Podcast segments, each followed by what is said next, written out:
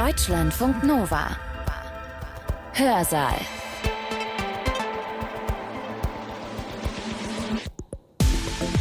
Schön, dass ihr dabei seid. Ich bin Katja Weber.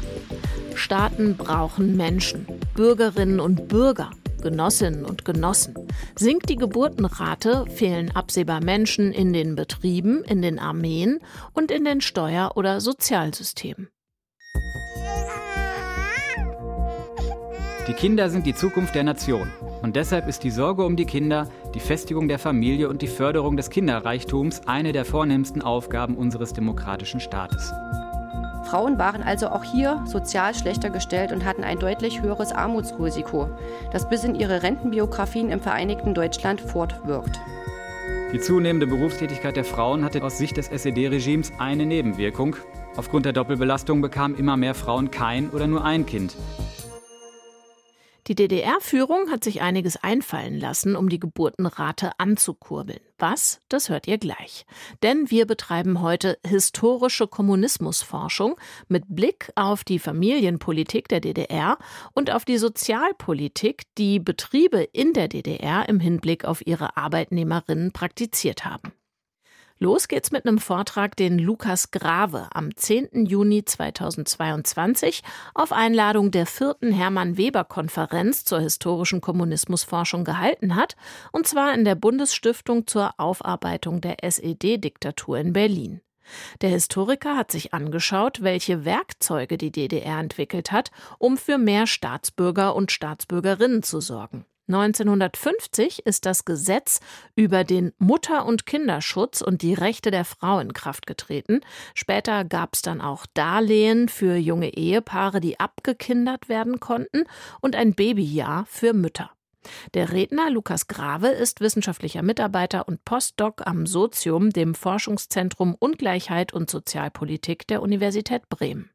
Danach hört ihr Jessica Lindner-Elsner vom Leibniz-Zentrum für zeithistorische Forschung Potsdam.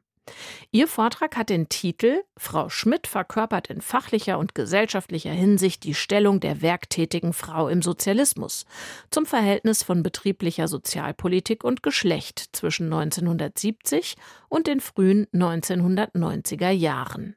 Aber bevor wir uns angucken, wieso die DDR-Betriebe so wichtig waren für die Gesellschaft in der DDR, erfahren wir von dem Historiker Lukas Grave, mit welchen Anreizen und Gesetzen versucht worden ist, für mehr Geburten zu sorgen.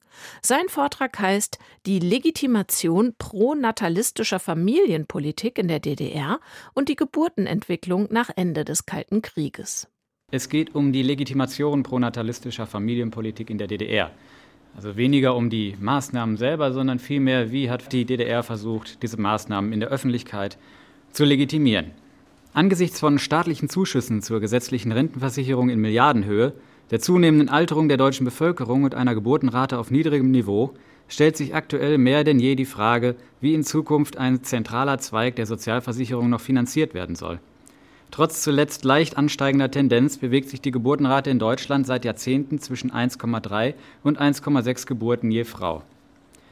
Diskussionen über die zu niedrige Geburtenrate und die zögerlichen Maßnahmen der deutschen Bundesregierung auf bevölkerungspolitischem Gebiet reichen bis weit in die 1970er Jahre zurück.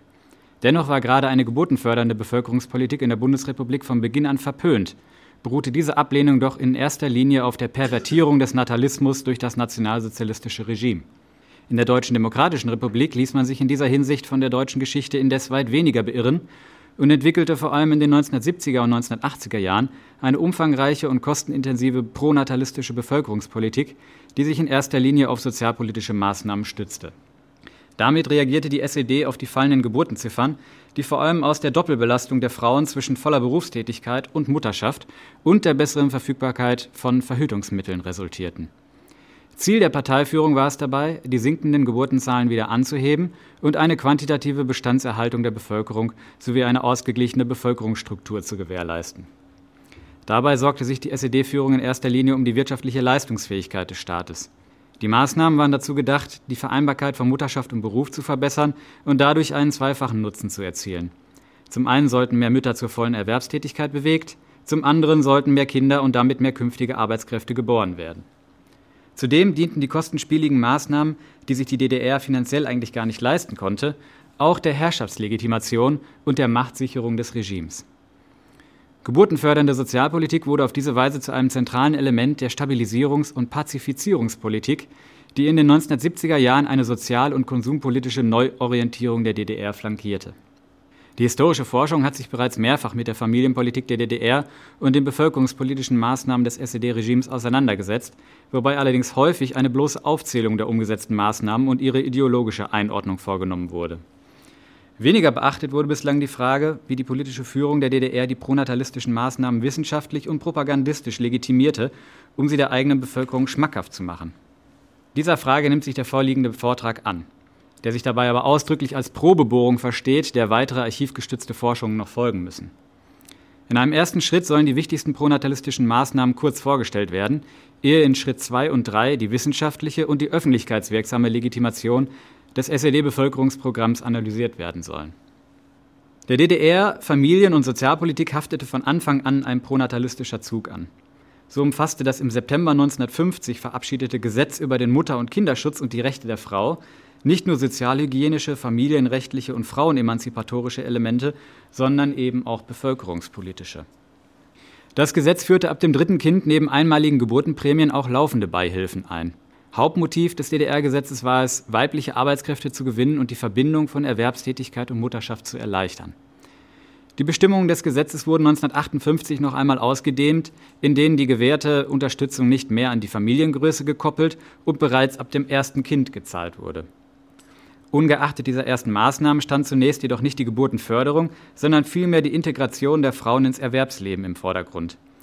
Erst ab 1971-72 wandelten sich die Schwerpunkte der DDR-Sozialpolitik. Die zunehmende Berufstätigkeit der Frauen hatte nämlich aus Sicht des SED-Regimes eine Nebenwirkung. Aufgrund der Doppelbelastung bekamen immer mehr Frauen kein oder nur ein Kind, was zu einem Rückgang der Geburtenziffern führte. Waren 1964 noch 2,51 Kinder pro Frau geboren worden, sank diese Zahl auf 2,24 im Jahr 1969 und auf 1,79 im Jahr 1972. Um diesem Problem Herr zu werden, beschloss die SED-Führung im Rahmen ihres achten Parteitags im Juni 1971 nicht nur die Einheit von Wirtschafts- und Sozialpolitik, sondern auch umfangreiche Maßnahmen, die zum einen berufstätige Mütter entlasten, zum anderen aber auch die Geburten ankurbeln sollten. Ein Jahr später, am 10. Mai 1972, erließ die Regierung der DDR unter anderem die Verordnung über die Erhöhung der staatlichen Geburtenbeihilfe und die Verlängerung des Wochenurlaubs, welche die bisherigen Regelungen noch einmal ausbaute, und die Verordnung über die Gewährung von Krediten zu vergünstigten Bedingungen an junge Eheleute, mit deren Hilfe junge Eheleute ein zinsloses Darlehen von anfangs 5000 Mark aufnehmen konnten. Bekam das Ehepaar Kinder, wurde eine bestimmte Summe erlassen. Beim dritten Kind war das gesamte Darlehen abgekindert, das heißt getilgt.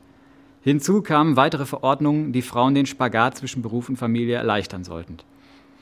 Ungeachtet des finanziellen Volumens der verabschiedeten Maßnahmen musste die SED-Führung bereits früh erkennen, dass die Regelungen nicht ausreichten, um eine Trendwende in der Geburtenfrage einzuleiten. 1973 sank die Geburtenrate auf 1,58 Kinder pro Frau und verharrte in den nächsten Jahren bei 1,54. Folglich deklarierte der neunte Parteitag der SED im Mai 1976 als eines der wesentlichen Ziele des neuen Fünfjahresplans, Familien zu fördern und Frauen noch besser bei ihrer Doppelrolle als Arbeiterinnen und Mütter zu unterstützen. Die 1972 umgesetzten Maßnahmen wurden daher noch einmal erheblich ausgebaut, darüber hinaus kamen noch neue Maßnahmen hinzu. So wurde eine Verordnung über das sogenannte Babyjahr erlassen, die es werktätigen Frauen mit mindestens zwei Kindern ermöglichte, bis zum vollendeten ersten Lebensjahr des zuletzt geborenen Kindes eine bezahlte Freistellung von der Arbeit in Anspruch zu nehmen. In den 1980er Jahren erfolgte ein erheblicher Ausbau der monetären Leistungen. So erhielten Frauen bereits ab der Geburt des ersten Kindes 1000 Mark Geburtsbeihilfe. Auch wurde das Kindergeld annähernd auf Westniveau erhöht, während das Darlehen für junge Eheleute auf 7000 Mark angehoben wurde. So viel kurz zu den wesentlichsten Maßnahmen. Im zweiten Punkt komme ich nun zur wissenschaftlichen Legitimation. Schon frühzeitig versuchten Ökonomen, Demografen und Soziologen in der jungen DDR bevölkerungspolitische Maßnahmen mit Hilfe von Aussagen von Karl Marx zu legitimieren. Marx hat in seinem Werk Das Kapital geschrieben, mit der durch sie selbst produzierten Akkumulation des Kapitals produziere die Arbeiterbevölkerung, Zitat, in wachsendem Umfang die Mittel ihrer eigenen relativen Überzähligmachung, Zugleich aber betont, in verschiedenen gesellschaftlichen Produktionsweisen existieren verschiedene Gesetze der Vermehrung der Population. Darauf Bezug nehmend betonte ein ostdeutsches Autorenkollektiv im Jahr 1955, die sozialistische Ordnung gewährleistet, Zitat, die Vollbeschäftigung der gesamten arbeitsfähigen Bevölkerung. Folglich könne es im Sozialismus auch keine Überbevölkerung geben. Vielmehr zeichne sich das sozialistische Bevölkerungsgesetz im Gegensatz zum kapitalistischen durch ständiges und rasches Wachstum der Bevölkerung, durch ein hohes Niveau des materiellen Wohlstands des Volkes sowie durch einen niedrigen Krankenstand und eine niedrige Sterblichkeit der Bevölkerung aus. Ein Wachstum der Bevölkerung sei folglich nicht bedrohlich, sondern wirtschaftlich erforderlich und wünschenswert. In den 1950er und 60er Jahren entwickelte sich die Demografie in der DDR indes kaum weiter, sodass auch die wissenschaftliche Begründung eines pronatalistischen Kurses erst Anfang der 1970er Jahre wieder an Fahrt aufnahm. Um die auf dem achten Parteitag der SED beschlossenen Maßnahmen auch wissenschaftlich legitimieren zu können, rief die SED-Führung 1974 den Wissenschaftlichen Rat für Fragen der Sozialpolitik und Demografie ins Leben.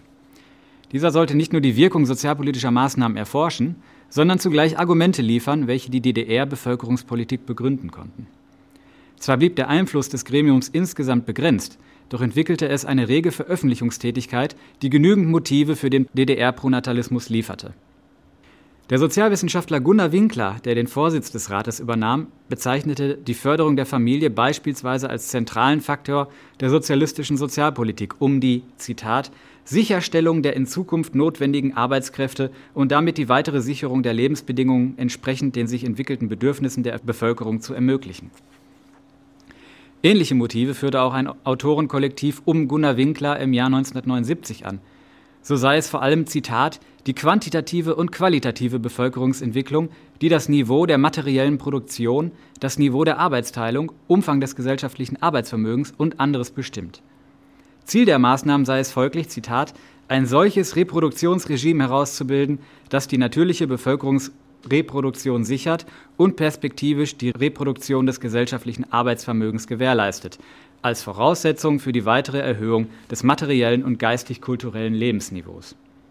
Eine zielgerichtete Bevölkerungspolitik habe aber, so fuhr das Autorenkollektiv mit seiner Begründung fort, darüber hinaus auch die Aufgabe, eine Zitat soziale Homogenität zu schaffen, die im Sinne der Ausgeglichenheit, der regelmäßigen Gestaltung des Lebensbaumes und der Überwindung territorialer Diskrepanzen der Bevölkerungsreproduktion und Verteilung zu wirken habe.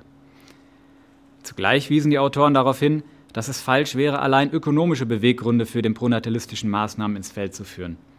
Diese sollten vielmehr eine möglichst günstige Altersstruktur der Bevölkerung gewährleisten, indem sie das relative Altern der Bevölkerung aufhielten. Es komme daher darauf an, Zitat, eine möglichst kontinuierliche, gleichmäßige Geburtenentwicklung auf dem erforderlichen Niveau zu sichern. Letztlich führten die Demografen sogar moralisch-ethische Ziele an, wenn sie auf ein sinnerfülltes Leben mit Kindern hinwiesen, das, Zitat, für die Herausbildung der sozialistischen Lebensweise zentral sei. Ich komme zur propagandistischen Legitimation, die natürlich in erster Linie weit mehr als die wissenschaftliche Legitimation für die Öffentlichkeit bestimmt war. Schon in der Präambel des 1950 veröffentlichten Mutter- und Kinderschutzgesetzes hieß es, Zitat, die Kinder sind die Zukunft der Nation und deshalb ist die Sorge um die Kinder, die Festigung der Familie und die Förderung des Kinderreichtums eine der vornehmsten Aufgaben unseres demokratischen Staates. Kinderreichen Familien und alleinstehenden Müttern, die durch den Krieg oder aus anderen Gründen an einer Eheschließung gehindert wurden, ist durch geldliche Unterstützung und durch Schaffung sozialer Einrichtungen eine weitgehende Hilfe zu gewähren. Vorausgegangen waren dem Gesetz noch vor Staatsgründung der DDR Diskussionen, die sich um die horrenden Kriegsverluste und ihre sozialen und wirtschaftlichen Folgen drehten. Diese griff auch der Ministerpräsident der Deutschen Demokratischen Republik, Otto Grote, wohl in seiner Rede vor der Volkskammer der DDR auf, in der er die Motive für das Mutter- und Kinderschutzgesetz darlegte. Zahlreiche Männer, so Grote wohl, im besten Alter seien gefallen, sodass diese für den Wiederaufbau des Landes ausfielen und die DDR nun einen Frauenüberschuss verwalten müsse. Allein deshalb sei es, Zitat, von grundsätzlicher Bedeutung, was der Staat an besonderer Hilfe für Mütter und Kinder leistet, wobei der Förderung des Kinderreichtums besondere Aufmerksamkeit gewidmet werden muss. Gegen den kapitalistischen Westen ging Grote wohl dabei in die Offensive – während man in den USA, Zitat, jede zusätzliche Geburt als zusätzliches Kanonenfutter betrachte, bewährte die Staatsführung der DDR jede zusätzliche Geburt als eine neue Kraft des Volkes auf dem Wege zum friedlichen Wohlstande. Den Thesen des britischen Ökonoms Thomas Robert Malthus, der auf die Gefahr einer Überbevölkerung hingewiesen hatte, erteilte Groth, Grote wohl hingegen eine Abfuhr. Für die DDR gäbe es nur eine Gefahr, Zitat, nämlich dass wir mit den Möglichkeiten nicht mitkommen, Darum müssen wir unsere Bevölkerung quantitativ steigern und qualitativ verbessern. Kritik entzündete sich aber an der Verschärfung des Abtreibungsrechts, die das Mutter- und Kinderschutzgesetz einführte. Auch natürlich pronatalistisch legitimiert. Rasch musste sich die SED-Führung dafür rechtfertigen. Vorwürfe von Frauen wurden laut, man werde zum Gebären gezwungen, das sei vergleichbar mit den Umständen im Dritten Reich. Funktionäre vom Demokratischen Frauenverbund Deutschlands und von der SED verwiesen hingegen auf die positiven Maßnahmen, die das Gesetz enthalte. Und sie beharrten darauf, Zitat, dass unser Volk erneuert werden muss. Nicht, wie Hitler es damals gesagt hat, um Soldaten für den Krieg zu schaffen, sondern um wirklich eine natürliche Erneuerung unseres Volkes zu einem Weiterbestand in der Zukunft zu schaffen. Die Abgrenzung zu Hitler, vom Beginn an ein zentrales Anliegen des SED-Regimes, nahm auch Grote wohl in seiner Rede vor der Volkskammer vor. Zitat: Die faschistische Bevölkerungspolitik diente dem Kriege und dem Untergang. Unsere Bevölkerungspolitik dient dem Frieden und dem Wohlstand. Nicht nur die eigene Bevölkerung galt es zu überzeugen, sondern auch die des Klassenfeinds der Bundesrepublik.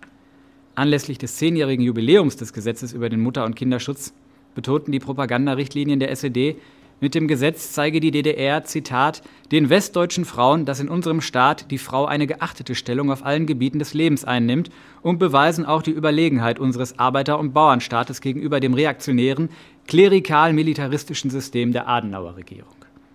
Richtig in Schwung kam die pronatalistische Debatte indes erst nach dem achten Parteitag der SED im Juni 1971.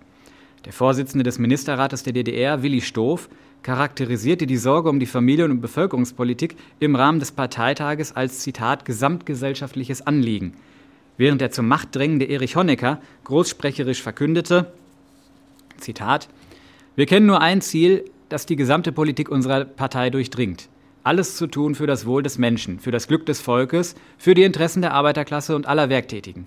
Das ist der Sinn des Sozialismus, dafür arbeiten und dafür kämpfen wir. Getreu der Zielsetzung des dort verkündeten Fünfjahresplans, das materielle und kulturelle Lebensniveau zu erhöhen, nahmen die ab 1972 eingeführten pronatalistischen Gesetze und Verordnungen in ihren Präambeln stets Bezug auf den Beschluss des Zentralkomitees der SED. Fünf Jahre später, auf dem neunten Parteitag, verabschiedete die SED ein neues Grundsatzprogramm, auch natürlich öffentlichkeitswirksam in Szene gesetzt. Darin hieß es, die Partei widmet, Zitat, der Förderung der Familie, der Fürsorge für Mutter und Kind sowie der Unterstützung kinderreichen Familien und junger Ehen große Aufmerksamkeit. Bereits erlassene materielle Aufwendungen und Leistungen, die mit der Geburt, Betreuung und Erziehung der Kinder verbunden sind, werden im wachsenden Maße von der Gesellschaft getragen und anerkannt. Dennoch sei man noch nicht am Ende der Möglichkeiten angelangt, vielmehr müssten Familien mit mehreren Kindern eine weitergehende Förderung erfahren, hieß es dort. Auch sei die Partei dabei, die Bedingungen für die Berufstätigkeit der Mütter mit kleinen und schulpflichtigen Kindern zu verbessern. Auf diese Weise konnten sich die folgenden Verordnungen und Gesetze in ihren Präambeln erneut auf die Beschlüsse eines SED-Parteitags berufen. Intensiv begleitet wurden die Maßnahmen durch, durch die parteinahe Presse, wie man sich natürlich leicht vorstellen kann, ich möchte jetzt allerdings aufgrund der Kürze der Zeit nicht mehr darauf eingehen. Ich komme zum Ausblick. Dieser kursorische Überblick zeigt einmal mehr anhand eine, einiger weniger Beispiele, wie die SED-Führung die von ihr durchgesetzten pronatalistischen Maßnahmen legitimierte und vermarktete. Während die wissenschaftliche Forschung in erster Linie bemüht war, eine sozialistische Bevölkerungspolitik zu begründen und sich dabei vorwiegend auf wirtschaftliche Argumente und auf Karl Marx berief, war die öffentlichkeitswirksame Legitimation der pronatalistischen Maßnahmen vielgestaltig. Zum einen sollte der eigenen Bevölkerung verdeutlicht werden, wie viel die SED-Führung für das Land tat und warum es nötig war, die Geburtenrate anzuheben. Zum anderen sollte dem Westen die Überlegenheit der sozialistischen Sozialpolitik vor Augen geführt werden. Und, nochmal ganz deutlich zu sagen, man wollte sich natürlich auch von der Vergangenheit vom Hitlerregime abgrenzen. Die propagandistischen Lobeshymnen erfüllten vielfach ihren Zweck. Etliche demografische und populärwissenschaftliche Studien hoben gebetsmühlenartig hervor, die Maßnahmen würden von der Bevölkerung begeistert auf und angenommen, in erster Linie natürlich von den Frauen. In der Tat zeigten die Maßnahmen ab 1976 auch im Hinblick auf die Geburtenrate Wirkung, ehe diese ab Mitte der 1980er Jahre wieder sank. Ich zeige noch einmal die Grafik. Also nach 1975 können wir in, auf der schwarzen Linie tatsächlich einen deutlichen Anstieg erkennen. Nach 1990 wurde Ostdeutschland für einige Jahre von einem massiven Geburtenrückgang erfasst, dessen Gründe auch vielfältig waren. Einerseits hing er mit den ökonomischen Problemen zusammen, die im Zuge der Wiedervereinigung entstanden. Andererseits spielte aber auch die Ungewissheit über die Aufrechterhaltung der familienpolitischen Leistungen der DDR eine durchaus wichtige Rolle. Im Mittelpunkt standen dabei nicht nur die finanziellen Leistungen, sondern auch in ganz wesentlichem Maße die Frage der Kinderbetreuungseinrichtungen, auf die ich jetzt nicht eingegangen bin, die aber natürlich auch eine wichtige Rolle spielten. Schließlich hinkte die Bundesrepublik der DDR in diesem Bereich hinterher und konnte bei weitem nicht so viele Betreuungsplätze auf 1000 Kinder zur Verfügung stellen, wenn auch die Ausstattung in vielen Einrichtungen in, im Westdeutschland deutlich besser war. An die Stelle der umfassenden staatlichen Unterstützungsleistungen der DDR für Familien trat das Fördersystem der Bundesrepublik, das, insbesondere im Hinblick auf Hilfestellung für die Verbindung von Familie und Beruf, vergleichsweise schwach ausgeprägt war. Aus diesem Grund schoben viele junge Menschen in Ostdeutschland die Geburt von Kindern zunächst auf, um sich in der Gesellschaft der Bundesrepublik Deutschland mit den neuen Möglichkeiten und Risiken zurechtzufinden. Vielen Dank für die Aufmerksamkeit. Lukas Grave über die Legitimation pronatalistischer Familienpolitik in der DDR. Direkt nach ihm hat Jessica Lindner-Elsner gesprochen. Sie ist nach ihrer Promotion an der LMU München assoziierte Doktorandin beim Leibniz Zentrum für zeithistorische Forschung in Potsdam. In ihrem Vortrag hört ihr, wieso die Betriebe so wichtig waren für die Sozialpolitik der DDR und welche Rolle sie insbesondere für die Arbeitnehmerinnen gespielt haben, die dann, wie die Rednerin noch ausführen wird, häufig zu den Verliererinnen der deutschen Einheit geworden seien. Den Titel und den Inhalt ihres Vortrages stellt Jessica Lindner-Elsner gleich selbst vor. Thematisch passt mein Vortrag super an deinen, Lukas. Also gerade das Thema mit den Betreuungseinrichtungen, das werde ich jetzt nochmal aufgreifen. Der Titel lautet, Frau Schmidt verkörpert in fachlicher und gesellschaftlicher Hinsicht die Stellung der werktätigen Frau im Sozialismus. Ich möchte also heute hier zum Verhältnis von betrieblicher Sozialpolitik und Geschlecht zwischen 1970 und den frühen 1990er Jahren sprechen. In den staatssozialistischen Gesellschaften beruhte die Vorstellung der Gleichberechtigung zwischen Mann und Frau vor allen Dingen auf der weiblichen Erwerbstätigkeit, wie dies auch in dem eben genannten Zitat anklingt. Frau Schmidt, eine Mitarbeiterin mittleren Alters und Leiterin des Walzstahllagers im Automobilwerk Eisenach, einem der zwei Produzenten von Personenkraftwagen in der DDR und dem größten Arbeitgeber in der Grenzregion Eisenach, wurde in dem Zeitungsartikel der Betriebszeitschrift, den Sie hier auch abgebildet sehen, als verantwortungsvolle und leistungsstarke Mitarbeiterin des Arbeitsbereichs porträtiert. Ihre Arbeitsleistung und das gesellschaftliche Engagement, sie war Vertrauensfrau, Mitglied der Arbeiter- und Bauerninspektion und sehr aktiv im Neuererwesen, ließen den Autor oder die Autorin zu der Auffassung kommen, dass sie dadurch dem sozialistischen Idealtyp einer werktätigen Frau entsprechen würde. Ähnliche Einschätzungen lassen sich in zeitgenössischen Dokumenten in großer Zahl finden. Sie rekurrieren dabei gleichwohl auf die Tradition der Arbeiterbewegung, in der die Arbeit der Frau als Emanzipierung galt, aber tradierten damit auch Rollenbilder. Ich möchte in meinem Vortrag jenes Verhältnis zwischen sozialpolitischen Maßnahmen und der Berufstätigkeit von Frauen näher beleuchten und dabei auch auf die Veränderungen in den Jahren 1989-90 blicken. Dabei soll auf diese Weise überprüft werden, warum sich gerade für Frauen diese existierenden Ungleichheitsmuster im Prozess der Einigung verschärften, sodass Arbeitnehmerinnen in sozialer Hinsicht zu den sogenannten Verliererinnen der Einigung äh, bezeichnet werden können. Ausgangspunkt und einen wichtigen Erklärungsfaktor bilden dabei die betriebliche Sozialpolitik und sozialistische Betriebe in der DDR, die im Unterschied zu kapitalistischen Gesellschaften weit mehr Funktionen übernahmen. Die DDR verstand sich in ihrem ideologischen Selbstverständnis und mit der Überwindung kapitalistischer Verhältnisse als sozial homogene Gesellschaft ohne soziale Differenzierung. Dabei stellte Erwerbsarbeit einen zentralen Faktor für gesellschaftliche Inklusion und Exklusion dar. Vor allem diejenigen, die aktiv im Erwerbsleben standen, profitierten von verschiedenen Versorgungs- und Betreuungsangeboten der Betriebe. Aufgrund dieses Selbstverständnisses kam der Sozialpolitik eine besondere Bedeutung zu. Die Sonderstellung wurde schon unter Walter Ulbricht erkannt, aber seit dem Machtwechsel zu Honecker 1971 erfuhr sie eine enorme Aufwertung, womit gleich mehrere Ziele verfolgt wurden. Einerseits sollte damit auf die Beschäftigten in den sozialistischen Betrieben erzieherisch, disziplinierend und belohnend eingewirkt werden und aber gleichzeitig oder andererseits damit größere Mitwirkung und Leistungsbereitschaft hervorgerufen werden. Daneben wollte die SED damit nicht nur die Parteiherrschaft legitimieren, sondern die Herrschaft auch nach außen im Lichte der äh, Systemkonkurrenz sicherstellen. Die sozialpolitischen Maßnahmen der Honecker-Zeit konzentrierten sich dabei vor allen Dingen auf einzelne Großprojekte, wie zum Beispiel den Wohnungsbau oder eben dem Ausbau der betrieblichen Sozialpolitik. Daneben besaßen Priorität die Deckelung der Mieten und Strompreise, aber auch die Subventionierung der Mittel des Grundbedarfs. Es sollte aber auch in anderen Bereichen Verbesserungen geben, zum Beispiel bei den Renten, der medizinischen Versorgung, dem Angebot an Dienstleistungen, Ersatzteilen oder Konsumgütern. In der propagierten Einheit von Wirtschafts- und Sozialpolitik wurde der betrieblichen Sozialpolitik ein Schwerpunkt zugemessen. Und sie sollte zum Hebel für die ökonomische Entwicklung des Landes werden. Im Zentrum dabei standen die Arbeits- und Lebensbedingungen der Mitarbeiterinnen durch deren Verbesserung sich die ESD für die forcierte Produktionssteigerung nicht nur größeren Zuspruch und Mitwirkung erhoffte, sondern damit auch weitere Arbeitskraftreserven ausschöpfen wollte. Dazu zählten beispielsweise die Beschäftigung von sogenannten Vertragsarbeiterinnen, aber auch eine verstärkte Werbung um einheimische Mitarbeiter und Mitarbeiterinnen. In Zeitungsannoncen, wie der hier abgebildeten, wurde darum explizit mit dem vielfältigen sozialen Angebot geworben. Da dem Arbeitsort und der Erwerbsarbeit in der DDR seit jeher eine besondere Bedeutung zukam, war die Rückkopplung der sozialpolitischen Maßnahmen an und in die Betriebe eigentlich eine logische Konsequenz. Zu den Feldern der betrieblichen Sozialpolitik zählten zum Beispiel die Gesundheits- und Arbeiterversorgung, das Wohnungs- und Ferienwesen oder die Betreuungseinrichtungen für Kinder und Jugendliche. In diesem Sinne war der Betrieb eben nicht nur für das Einkommen verantwortlich, er übernahm auch die Vergabe von Wohnraum, Urlaubs- und Betreuungsplätzen. Darüber hinaus übernahmen sie vielfältige Versorgungsaufgaben und die Verteilung knapper Konsumgüter, wie zum Beispiel von Fahrzeugen. Im Leben der MitarbeiterInnen besaßen die Betriebe darum einen zentralen Stellenwert und prägten das außerbetriebliche Leben stark.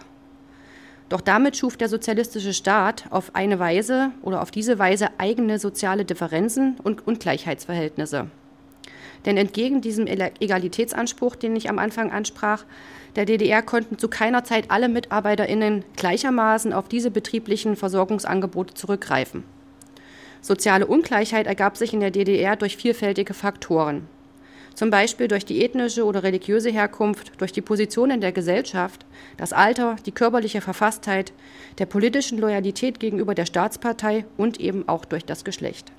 Mit der Ausweitung der sozialpolitischen Maßnahmen unter Erich Honecker verfestigten sich diese bestehenden Ungleichheitsverhältnisse.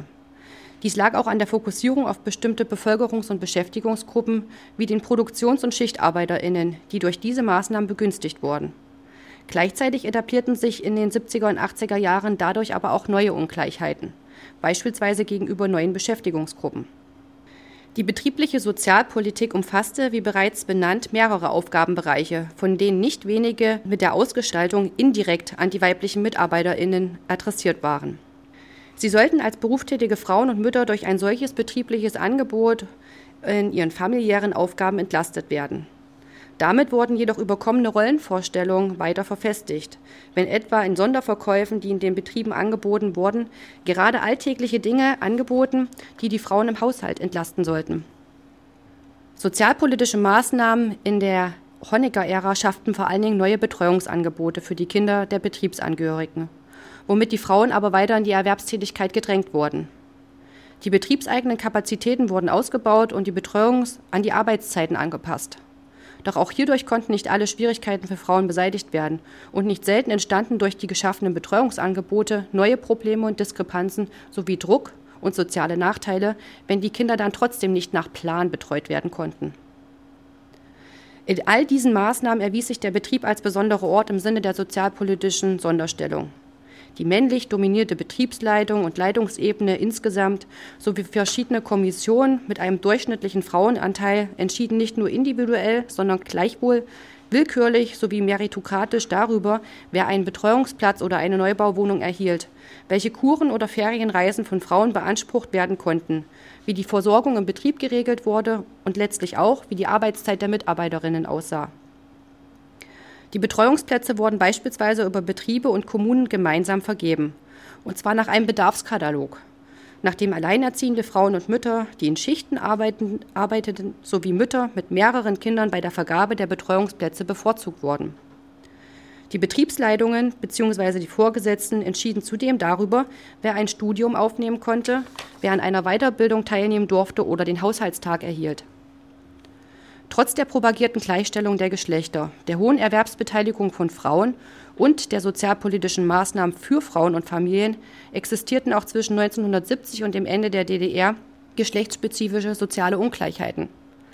Die Gleichstellung beruhte auf der vollen Erwerbstätigkeit der Frau, wofür männliche Arbeit der Referenzpunkt war. Auch überkommene Rollenmodelle hatten weiter Bestand, denn immer noch waren Frauen für die Care-Arbeit ganz selbstverständlich hauptverantwortlich. Im Automobilwerk in Eisenach waren zuletzt etwa 10.000 MitarbeiterInnen beschäftigt und davon gut ein Drittel Frauen. Soziale Ungleichheit bestand für sie aber weiterhin und vor allen Dingen im Betriebsalltag lässt sich erkennen daran, dass sie tendenziell gegenüber ihren männlichen Kollegen schlechter bezahlt wurden oder auch im Betrieb ein schlechteres Angebot bekamen, was Aufstiegsmöglichkeiten betraf. Der ungleiche Verdienst rührte jedoch vor allen Dingen aus der unterschiedlichen Qualifikation und aus der Besetzung von Leitungspositionen weiterhin mit männlichen Kollegen, obwohl sich das Bildungsniveau am Ende der Honecker-Ära angeglichen hatte. Dies zeigt sich beispielsweise auch an der Ausschreibung von Lehrstellen oder Leitungspositionen, durch die Frauen von vornherein manche Positionen nicht erreichen konnten. Hinzu kam, dass Frauen häufiger als Männer im Betrieb unterhalb ihrer Qualifikation eingesetzt wurden, beispielsweise nach der Rückkehr aus dem Babyjahr. Dies hatte nicht nur Auswirkungen auf das Arbeitszeitmodell und damit verbundenen finanziellen Zuschlägen, sondern auch auf Prämien. Zudem wirkte dies bis in den Ruhestand nach und beeinflusste die Höhe der monatlichen Rente. Frauen waren also auch hier sozial schlechter gestellt und hatten ein deutlich höheres Armutsrisiko, das bis in ihre Rentenbiografien im Vereinigten Deutschland fortwirkt. Da Frauen insgesamt meistens weniger Erwerbsjahre, zum Beispiel aufgrund von Kindererziehungszeiten, verbuchten als Männer, weniger verdienten, kam es dazu, dass Frauen am Ende oft nicht mehr als die Mindestrente im Ruhestand zur Verfügung hatten. Zudem waren Frauen vor allen Dingen dann gegenüber Männern weiterhin benachteiligt, wenn sie Kinder hatten und, gewollt oder ungewollt, weniger flexibel auf die Arbeitsaufgaben und Anforderungen reagieren konnten. Besonders schwierig war der Arbeitsalltag für Alleinerziehende, die trotz der sozialpolitischen Maßnahmen unter enormer Belastung standen. Gegenüber den männlichen Kollegen waren Frauen folglich in mehrerer Hinsicht benachteiligt. Dies zeigt sich neben den genannten Mechanismen auch beispielsweise bei der Vergabe von Konsumgütern, denn hier entschied nicht nur die Arbeitsleistung oder der Bedarf. Sie hing vor allen Dingen auch am politischen Wohlwollen und der Übernahme von bestimmten Tätigkeiten jenseits des Arbeitsplatzes ab. Klar bevorteilt waren hier insgesamt männliche, in Schichten arbeitende Produktionsarbeiter, die darüber hinaus auch bereit waren, gesellschaftspolitische Funktionen zu übernehmen. Insbesondere Frauen waren oftmals nicht in der Lage, neben der beruflichen Tätigkeit und den familiären Verpflichtungen weitere Aufgaben zu übernehmen oder wollten dies vielfach auch einfach nicht. Vorteile genossen zusammengefasst solche Frauen, die in Vollzeit und im Mehrschichtsystem arbeiteten, sowie politisches und gesellschaftliches Engagement zeigten. Sie waren dadurch gegenüber den Frauen in Teilzeit- und Normalschichtregimen in puncto Prämien, Urlaub oder Rentenzahlung benachteiligt. Geschlechtsspezifische Ungleichheiten existierten nicht nur auf finanzieller oder sozialen Aspekten, sondern auch auf symbolischer Ebene. Darauf verweisen zum Beispiel die wiederholte Darstellung von Frauen als sexualisierten Objekten im Betriebsalltag. Als Grad der Emanzipierung galt auch hier nur die Arbeitsleistung. Neben diesen Darstellungen, wie ich sie dort vorne beispielhaft gezeigt habe oder zeige, existierte in der Betriebszeitschrift aber auch eine Extraseite für die Frau, auf denen vermeintlich nützliche Tipps zum Kochen oder Nähen gegeben wurden und im Sinne der Rollenverteilung die Frauen angesprochen wurden. Letztlich empfanden aber auch einige Männer im Betrieb Benachteiligung gegenüber Frauen, nämlich gegenüber Frauen und den ihnen zugestandenen Möglichkeiten. Frauen erhielten nämlich gesonderte Lerntage und Stunden für Studium und Weiterbildung. Prämien für den Abschluss der Facharbeiterausbildung oder zum Frauentag. Dazu bekamen sie die Möglichkeit, während der Arbeitszeit an frauenspezifischen Lehrgängen teilzunehmen und einkaufen zu gehen. Diese Angebote richteten sich an Frauen und nicht an Männer, weil ihnen aufgrund ihrer Mehrbelastung durch Care-Arbeit mit diesen Zugeständnissen Erleichterungen verschafft werden sollten. So lässt sich also nachweisen, dass zwar auf verschiedenen Ebenen im Betrieb und von Seiten der Politik versucht wurde, geschlechtsbezogene Ungleichheiten in der DDR zu mindern und eine Chancengleichheit zu ermöglichen, diese aber gleichzeitig andere Benachteiligungen bewirkte oder verstärkten. Es existierte also eine Widersprüchlichkeit zwischen sozialpolitischen Maßnahmen und nicht intendierten Nebenfolgen. Dass sich an diesen Ungleichheitsformen bis zum Ende der DDR nur wenig änderte, zeigen beispielsweise zahlreiche Eingaben und Beschwerden. Im Prozess der deutschen Einheit wurden soziale Ungleichheitsverhältnisse transformiert. Der politische Wandel 1989 und mit ihm die wirtschaftlichen und sozialen Veränderungen 1990 veränderten und beeinflussten auch die sozialpolitische Stellung des Betriebes in der Transformationszeit, dem bis zuletzt wichtigsten sozialen Ort der DDR-Gesellschaft. Die hier umrissenen sozialpolitischen Leistungen, die über die Betriebe bereitgestellt wurden, hatten einen hohen Stellenwert, der auch nach 1989 für Identifikation und Zugehörigkeit am Arbeitsplatz sorgte. Mit der Währungs-, Wirtschafts- und Sozialunion vom 1. Juli 1990 wurde beschlossen, dass die sozialstaatlichen Institutionen der Bundesrepublik auf die ehemalige DDR übertragen werden sollten, womit gleichzeitig die betriebszentrierte Sozialpolitik der DDR schrittweise abgelöst wurde. Unklar war zu dem Zeitpunkt noch, welche Bereiche der DDR-Sozialpolitik möglicherweise in das vereinte Deutschland übernommen werden könnten oder sollten. Viele Einrichtungen, die der Betrieb betreut hatte, liefen infolgedessen in kommunale oder private Trägerschaft über. Durch die Sozialunion und letztlich durch die Betriebsschließung ging die betriebszentrierte soziale Versorgung quasi über Nacht verloren und avancierte bis heute zu einer weitreichenden Verlusterfahrung vieler Ostdeutscher. Gerade die Jahre 1990 und 91 waren für viele ArbeitnehmerInnen durch eine Unübersichtlichkeit unterschiedlicher Erfahrungswelten und eine nur schwer überschaubare Parallelität sozialer, lebensweltlicher und politischer Veränderung charakterisiert. Aber man muss auch sagen, dass sich grundsätzlich für bestimmte Beschäftigungsgruppen im Betrieb und auch in der Gesellschaft insgesamt nicht nur Brüche, sondern auch Verbesserungen und Kontinuitäten beobachten lassen. Teils erhebliche Verbesserungen ihrer sozialen Lage haben zum Beispiel Rentnerinnen erfahren, aber auch sogenannte Rehabilitantinnen sowie Opfer des SED-Regimes. Berufstätige Frauen hingegen waren besonders von Verschlechterungen und teilweise gar von neuen Armutsrisiken betroffen.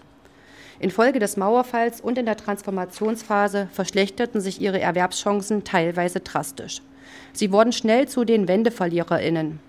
Dies traf auch auf einen Großteil der weiblichen Mitarbeiterinnen im Automobilwerk zu. Nachdem die Produktion des Wartbox 1991 eingestellt wurde, stieg die Arbeitslosenquote in der Stadt auf über 20 Prozent. Frappierenderweise waren von diesen 20 Prozent über 70 Prozent der arbeitslosen Frauen. Alleinerziehende ältere Frauen sowie Frauen mit betreuungspflichtigen Kindern waren von den Folgen der Wiedervereinigung stärker betroffen als Frauen ohne Kinder und solche im mittleren Alter. Der Verlust betriebseigener Betreuungs- und Versorgungsangebote stellte sich besonders für weibliche Beschäftigte als Nachteil dar, weil sie diese Vereinbarkeit von Erwerbstätigkeit und Familienleben bisher deutlich vereinfacht, wenn auch gleich bis 1989 auf diesem Gebiet immer eine Diskrepanz bestand. Mitarbeiterinnen des Betriebs befürchteten nun nicht nur vor Arbeitsplatzverlusten, sondern eben auch in Kombination oder in gesteigerter sozusagen Angst, wenn die Betreuung der Kinder nicht mehr gesichert werden konnte. Nicht zu vernachlässigen erscheint auch in diesem Kontext, dass die Kosten für die Kinderbetreuung bisher vom Betrieb übernommen wurden und die Eltern nur einen kleinen Beitrag für die Verpflegung entrichten mussten. Hinzu kam, dass nicht wenige Frauen des Betriebes selbst in den sozialen und Versorgungseinrichtungen beschäftigt waren, die nun überall zuerst aus den Betrieben ausgegliedert oder ganz geschlossen wurden.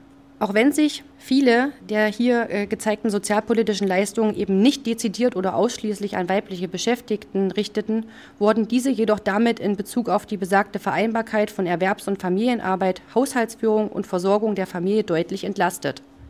All diese Vergünstigungen, die an eine Beschäftigung in einem Betrieb gekoppelt waren, verschwanden zum Großteil infolge der Währungsunion und der Vereinigung der beiden deutschen Staaten. Für Frauen hatte sie ungleich negativere Folgen als für Männer. Dieser Rückschlag, damit fasse ich kurz zusammen, dieser Rückschlag beeinflusste auch die Chancen des beruflichen Wiedereinstiegs auf dem gesamtdeutschen Arbeitsmarkt in negativer Weise. Denn Frauen wurden so zu einer unsicheren betriebswirtschaftlichen Komponente, weswegen Männer auf dem Arbeitsmarkt bedeutend bessere Möglichkeiten hatten, nach dem Verlust des Arbeitsplatzes auch ohne ABM-Maßnahmen in eine Neuanstellung zu gelangen. Frauen sahen sich zudem besonders häufig von diesen Begleiterscheinungen des marktwirtschaftlichen Aufbau Ost betroffen. Sie besuchten häufiger ABM-Maßnahmen und wurden nolens wohlens häufiger in die Rolle der Hausfrau und Mutter zurückgedrängt, was den Arbeitsmarkt auch entlasten sollte. Dankeschön. Die Historikerin Jessica Lindner-Elsner und ihr Vortrag Frau Schmidt verkörpert in fachlicher und gesellschaftlicher Hinsicht die Stellung der werktätigen Frau im Sozialismus. Zum Verhältnis von betrieblicher Sozialpolitik und Geschlecht zwischen 1970 und den frühen 1990er Jahren. Gehalten hat sie ihn am 10. Juni 2022 auf Einladung der vierten Hermann Weber Konferenz zur historischen Kommunismusforschung in Berlin. Online bei uns im Hörsaalarchiv findet ihr übrigens jede Menge anderer Vorträge zu geschichtlichen Themen. Schaut euch da gerne um auf deutschlandfunknova.de slash Hörsaal. Und wenn ihr jetzt aber mehr Bock habt auf messerscharfe Analyse der Gegenwart, auch gut, auch dafür hätten wir passendes. Das hier zum Beispiel. Scholz mag zwar die Zeitenwende ausgerufen haben, aber Deutschland gilt weit und breit als unsicherer Kantonist in den heutigen Tagen. Planungsstäbe und Märkte sind weltweit überfordert durch die sich überlappenden Zwänge und die Schwierigkeit, langfristige Investitionen zu organisieren.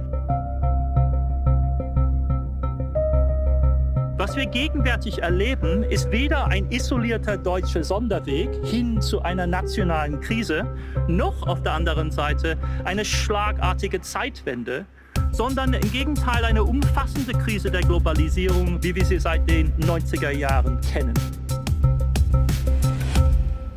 Der, der da spricht, ist allerdings auch Historiker Adam Tooth. Er spricht über die Polikrise, in der wir leben und über die Handlungsmöglichkeiten der deutschen Politik und Gesellschaft. Super spannend. Für heute vielen Dank für euer Interesse und bis bald. Tschüss. Deutschlandfunk Nova. Hörsaal. Jeden Sonntag neu. Auf deutschlandfunknova.de und überall, wo es Podcasts gibt. Deine Podcasts.